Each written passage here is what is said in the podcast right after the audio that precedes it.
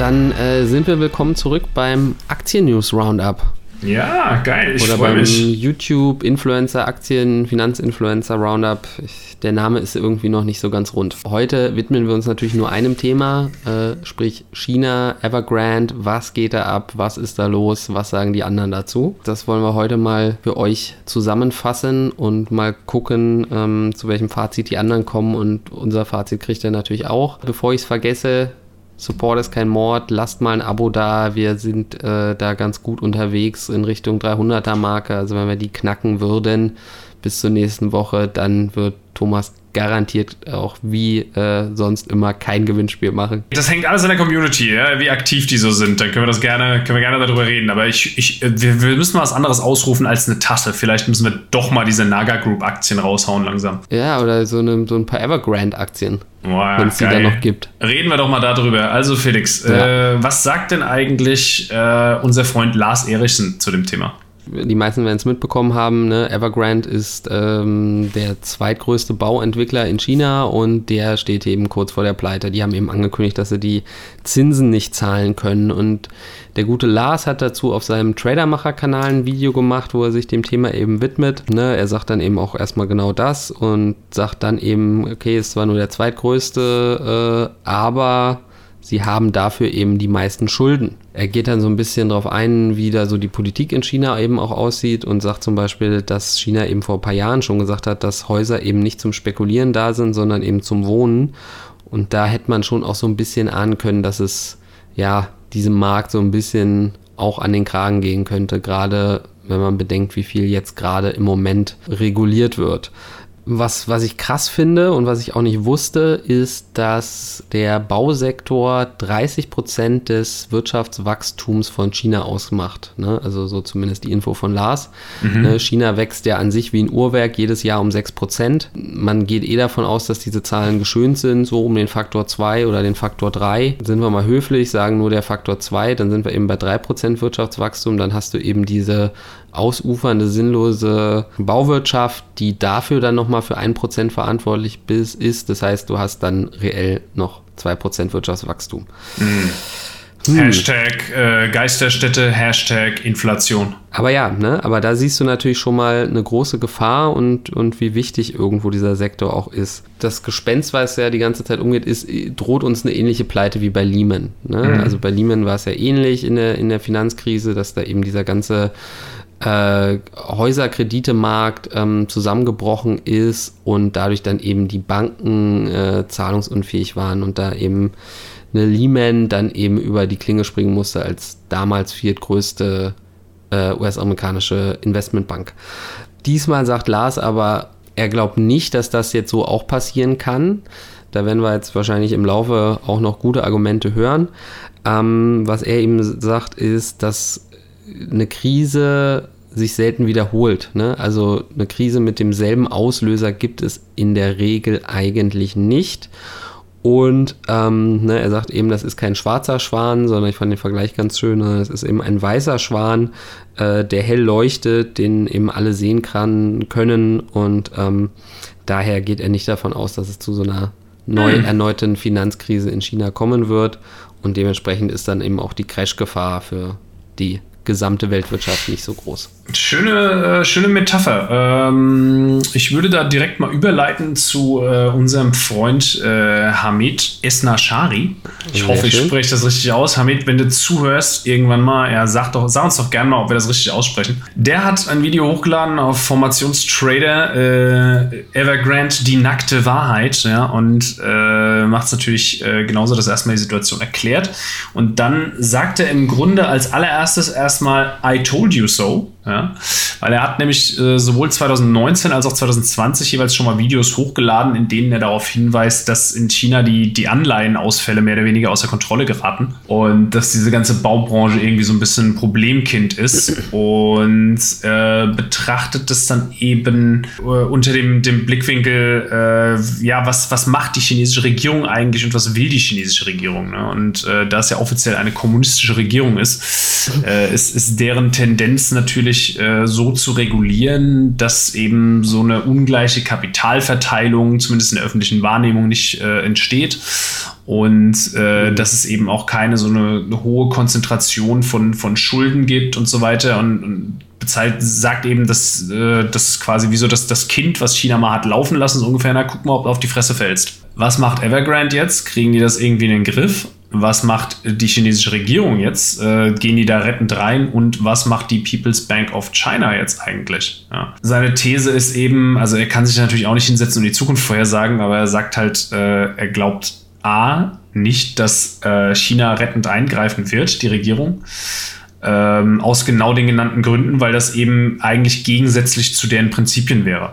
Also er, er rechnet da jetzt nicht mit einer Rettung durch den Staat. Und die, die People's Bank of China macht äh, tendenziell äh, Evergrande das Leben mir eigentlich auch eher schwer, weil sie irgendwie Kredite äh, nicht mehr so leicht rausgeben und äh, verringern und, und die Zinsen erhöhen für, für Anleihen und was weiß ich nicht was. Und Evergrande selbst sieht er wiederum aber auch schon ein bisschen in der problematischen Situation. Er sagt während des Videos, dass er da gerade irgendwie eine Schlagzeile liest ähm, bei Bloomberg, dass äh, Evergrande jetzt schon anfängt, äh, Sachwerte äh, seinen Gläubigern anzubieten. Ja, also eben mhm. Immobilien, um die Schulden abzubezahlen und eben nicht mehr Cash.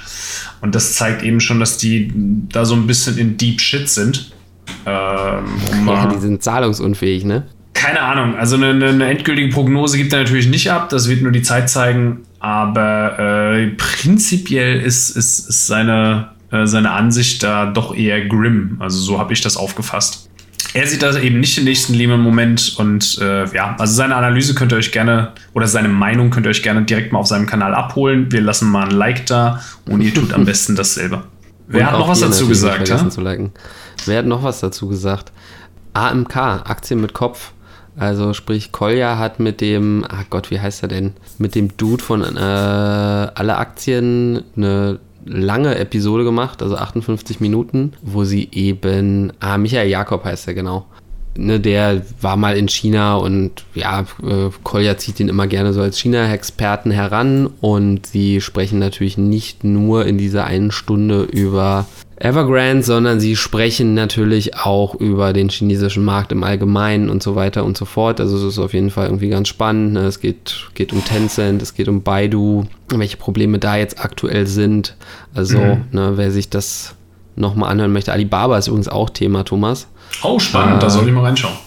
Ja, ja tatsächlich äh, ist da die, die Aussicht für Alibaba recht positiv. Ja, da kann ich natürlich, Natürlich. Da wird es schon wieder aufgehen. Mach, mach, dir keinen Kopf, Thomas. In zehn ich, Jahren ist Felix, alles super. ich habe die Aktien, ich halte sie, so whatever. Es ist mir einfach ja. egal, es ist mir einfach egal. sehr gut, sehr ja. gut. Anyway. Ähm, in Richtung, in Richtung äh, China, äh, Evergrande ist das Thema dann ja, wie, wie sind die Schulden überhaupt strukturiert? Ne? Wo kommen die Schulden her? Weil das ist, das ist natürlich am Ende des Tages auch das, was in der Bankenkrise passiert ist, das lag natürlich nicht nur, das war jetzt kein, kein einzelnes Unternehmen oder eine Bank, die dann da betroffen war, sondern alle haben damit gezockt mit diesen Schuldverschreibungen auf die Immobilien und haben sich damit eben verzockt. Hier ist es halt so, dass, dass du eben dieses eine Unternehmen hast, was eigentlich Kapital nur aus China hat, also nur von chinesischen Banken. Mhm. Das ist A schon mal ganz gut. Damit ist eigentlich schon mal garantiert, dass das jetzt nicht auf die, auf die ganze Welt überschwappen kann. Ne? Also ein, ein, Großteil der Schulden ist eben in China und auch bei ganz vielen Banken, die äh, gar nicht an der Börse gelistet sind wohl. Aha. Ich weiß nicht genau, was das für Banken sind. Das ja, das, irgendwelche das kleineren Privatbanken sein etc. Also interessantes Konstrukt auf jeden Fall schon mal wieder. Da sollte man vielleicht sowieso mal ein bisschen genauer hingucken, wo denn die ganze Kohle hin ist. Vielleicht da mal ähm, regulieren, äh, Winnie Pooh, wenn du zuhörst. Ja, ne, also das, das fand ich auf jeden Fall so nochmal eine, eine ganz spannende Erkenntnis daraus.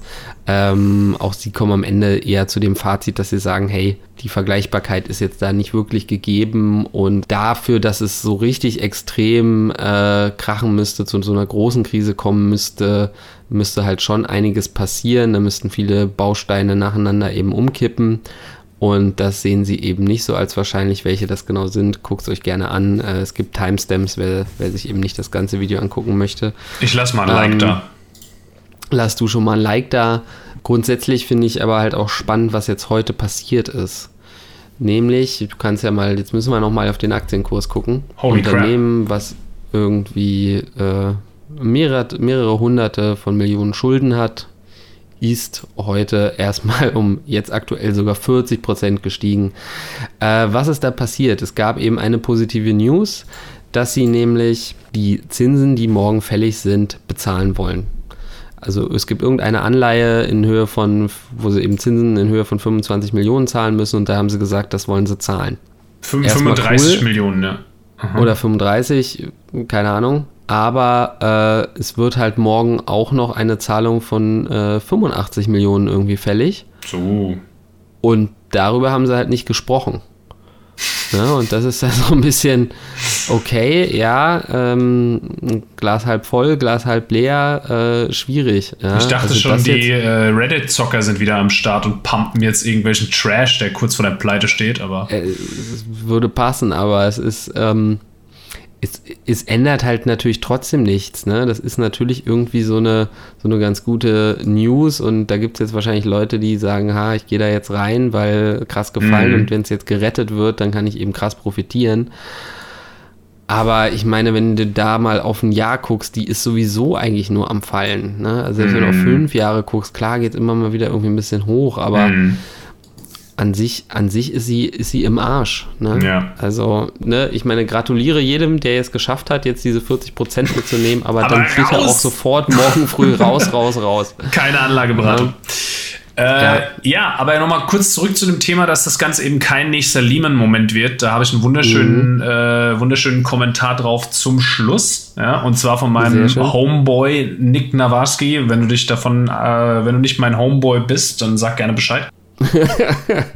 äh, der titelt nämlich, gut, titelt nämlich sein Video trotz Evergrande 45.000 Euro in diese sieben Aktien investiert. So, okay, und ihr seht sie hier auf dem Screen. Also äh, Nick Nawarski, wer es nicht weiß, äh, geiler Typ seines Zeichens und hat äh, jetzt irgendwie Liquid Cash von 45.000 Euro rumliegen gehabt, schon seit ein paar Wochen und hat die ganze Zeit schon gesagt, er wartet auf einen Rücksetzer im September und dann ballert er das alles in den Markt. Ja? Mhm. Sein Plan war eigentlich, das auf drei große Aktien zu verteilen. Er hat es auf sieben verteilt. Davon 17.000 Euro in Tesla und 11.000 Euro in Square. Ich bin mal mhm. gespannt, ob seine Wette da aufgeht. Äh, und danach noch äh, kleinere Anteile Facebook, Visa, Apple, HelloFresh und Just Eat. Bei letzteren da beiden. Ist er, da ist er ja bei Casey Wood auch sehr stark wieder unterwegs. Ne? absolut, ja. Und bei HelloFresh und Just Eat bin ich persönlich so ein bisschen zurückhaltend erstmal. Aber Visa habe ich, nachdem er mir gesagt hat, dass die um 14% gefallen sind, erstmal direkt gekauft. Weil da habe ich mir gedacht, da habe ich die ganze Zeit auch auf den Rücksetzer gewartet. Ich habe die, hab die im Sparplan, ja. ja stark. Na, ich bin da jetzt direkt mal rein mit ein paar Anteilen und er, er, er, handelt das eben kurz ab. Er sagt halt einfach, er glaubt nicht an eine Krise. Argumente dafür habt ihr jetzt zahlreich bei den ganzen anderen äh, Kollegen gehört. Er sieht das eben genauso und denkt deshalb, dass jetzt quasi der Moment ist, wo man im schlechtesten Börsenmonat des Jahres einfach mal zuschlagen kann und diese ganzen Aktien, die jetzt durch diese China-Problematik so ein bisschen unter Druck geraten sind, einfach mal shoppen kann. Das ist im. Grunde die Essenz dessen. Ja. Wenn ihr es wirklich gut erklärt und schön zusammengefasst haben wollt in 8 Minuten und 47 Sekunden, schaut gerne bei Nick vorbei, lasst ein Like und ein Subscribe da, sagt ihm, ihr kommt von uns. Cool.